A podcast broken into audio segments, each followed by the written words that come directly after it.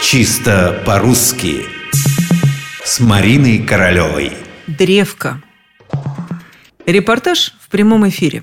Корреспондент только что прибежал с митинга и торопится рассказать все, что видел и слышал. Получается довольно живо. Ведущий вопросы задает, корреспондент поясняет, сколько было на митинге народу, какие лозунги, вмешивалась ли полиция и так далее.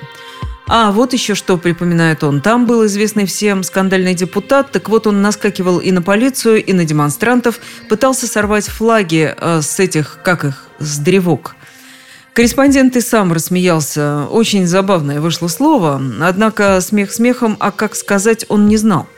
Итак, что там бывает у флага? Древка, конечно. Древка и только древка. Словари как сговорились. Есть у вас древка, нет древка. Вариант только один – древка. На последний слог ударение ставить не рекомендуется, а когда словарь не рекомендует, уж точно этого делать не стоит. Но корреспондент, помнится, упоминал множество флагов. Все-таки митинг. Стало быть, у флагов должны быть древки.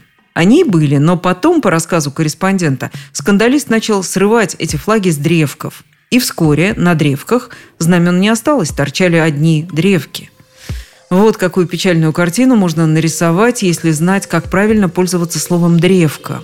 Итак, еще раз. Есть древко, нет древка. Он ударил его древком, да еще и полотнища с древков сорвал.